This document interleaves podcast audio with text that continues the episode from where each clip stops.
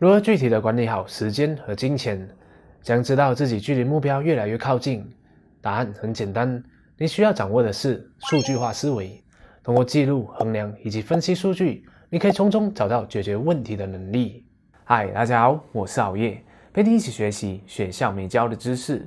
管理学之父彼得·杜拉克曾经就说过：“你无法管理你无法衡量的事物。”所以今天熬夜就要和大家分享数据化思维是怎样帮助我们应付生活上的难题，以及如何实现运用在生活中的各个层面上，让你快速的找出问题，对症下药，顺利的完成目标。第一，找出问题的根源。很多人喜欢抱怨，明明月头薪水才刚到账户，可是一眨眼就花得差不多了。钱总是很容易的被花掉，却不知道花在了什么地方，这就是缺乏数据化思维的原因。做生意的肯定都会记账，记录收入支出的金额和来源。有了这些数据，老板就能够知道该如何节约成本。比如说，从记账我们得知，这一个月的电费比起过去的三个月高出了许多，这会引起了老板的注意力，然后就会开始调查原因所在。结果发现，原来是最后一个离开公司的员工忘了关电。现在知道了原因之后，很快的就能够解决问题了，进而避免下一个月继续给出高昂的电费。所以说，要找出问题的根源，就拷问你的数据吧。第二，使目标明确化。SMART 目标设定法里面的 M 就代表了 measurable，也就是可测量的，而数据正好就满足了这一个条件。目标不可测量的话，就显得不够具体。举一个例子来说，想要提升工作效率，那要提升多少 percent 的工作速度？想要在股市上赚钱，那到底要赚到多少才是你觉得 OK 的？没有明确的数字，就会让目标看起来很模糊，也让人感到迷茫。所以，数据是目标的指路灯，使目标明确化。第三，八二法则，很多人都知道，八二法则的核心概念在于百分之八十的结果来自于百分之二十的付出。但如果要有效的运用这个法则的话，我们就需要相关的数据。举个例子来说，一间公司的数据显示，百分之八十的总销售量是由百分之二十的产品所决定的，剩下的只是贡献了区区的百分之二十的销售量而已。这个时候，与其投入更多的资源去推销那些不受欢迎的产品，倒不如注重在升级或是优化那些可以带来百分之八十销售量的产品，这样才能最大化公司的利润。在个人成长方面，想要知道最有效的学习方式，就要先从自己过去所使用过的学习方式当中。比如阅读、上课、看视频、听音频、问朋友等等，分别评估各自的耗时程度以及理解程度。比如说，你看了好月的说书影片，只是花了短短十多分钟的时间就掌握了一本书的重点精华，对比自己花了六个小时才能看完一本书，而且看了一知半解，那么对你来说最适合的学习方式莫过于看好月的影片了，因为你不仅省下了几个小时的学习成本，同时也提高了对这本书的掌握程度。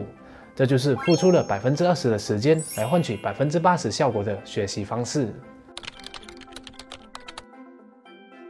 第一，说服他人。想说服老板帮你升职加薪的话，就应该运用数据来展现自己的工作成绩。比如，你实行了一个点之后，为公司带来了多少的收益？这边给你列几个最常见的数据指标：节省了多少的钱或是时间成本？提升了多少 percent 的销售量？降低了多少的出错率？提高了多少 percent 的客户满意度？增加了多少 percent 的客户留存率？流量提升了多少？转换率有多高？只要你有真实的数据来支持你的工作表现，相信老板会更清楚的看到你的能力，那么升职加薪的机会就会更大了。要是他还是不答应你的话，这时候也不要马上气馁，你应该接着问老板：那你认为我需要达到什么样的指标，你才肯帮我升职加薪呢？记得要确保老板给你的目标是可测量的。否则你就不会知道他的标准到底是在哪里了。同样的，想要说服投资者来资助你开办公司，就要用到数据来说话。比如说，为了增强你的信服力，你就必须透过数据来告诉他们你的商业模式是怎样的，目前有多少的用户，客户留存率是多少，拓展了多少 percent 的陌生市场，以及目前的销售增长率是多少等等。同时，他们也关心投资的回报率是多少，什么时候会回本，你的目标市场有多大。你如何分配资金在运营上等等，这些数据都必须提前做好准备，才能够支撑你的论点。第二，理财，理财的第一步就是要有记账的习惯，记录自己的收入以及开销，这样才能够提供自己数据来理财。记账一点都不难，只要每个月查看银行寄给你的银行对账单就可以了。而常常使用现金来做交易的人呢，则是需要马上手动记录，以免忘记。有了这些数据，就可以清楚地了解自己平时的消费习惯，也能够为下一个月做预算。想知道更多的理财技巧，也可以参考好月之前的影片《年轻人必懂的五大理财观念和技巧》，我把链接都放在了简介下方。看完了这一部影片以后，你就可以去点击那边来观看。第三，时间管理，很多人常常会抱怨时间不够用。却从来没有真正的去了解过自己花了多少时间在什么地方上。而在这一个人手一机的时代，手机应该是抹杀最多时间的罪魁祸首了。特别是现在流行在家办公，很容易的不自觉的看一下手机，结果回过神来的时候，却发现时间已经过了半个小时了。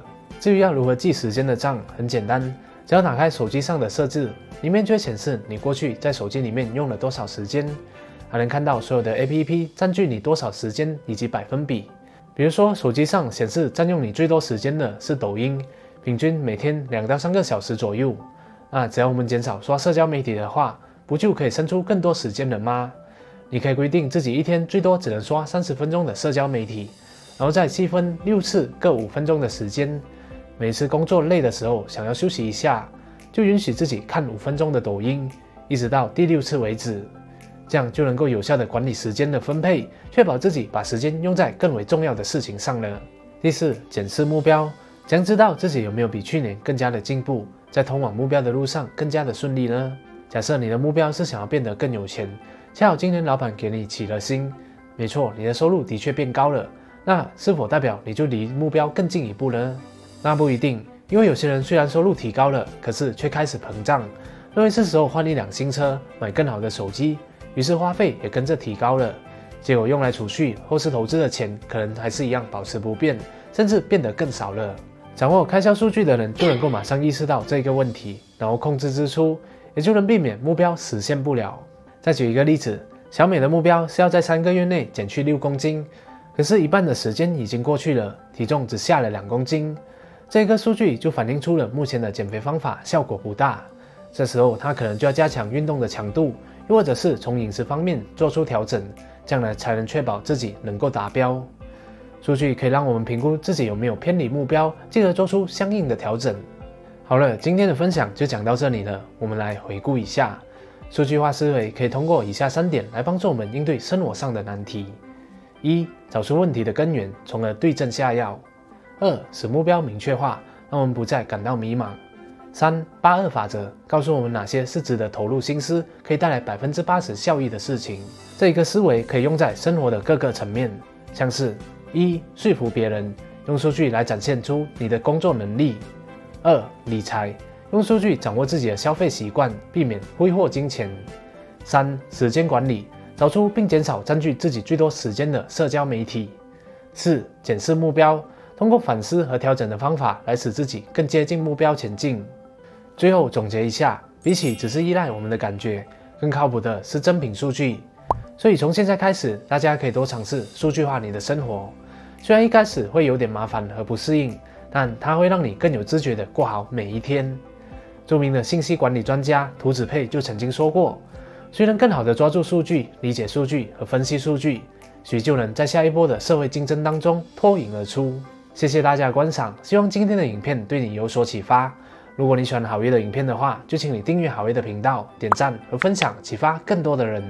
那如果不小心点到小铃铛的话，就更好了，这样好月就可以争取在每逢周三晚上七点半的时候躺在你面前的机会了。如果你想要持续的提升自己各方面的软实力的话，也可以加入好业的免费电子报哦。我们将会不定时的给你送上高素质的资讯和使用技巧，帮助你有效的培养人生软实力。我们下一集再见。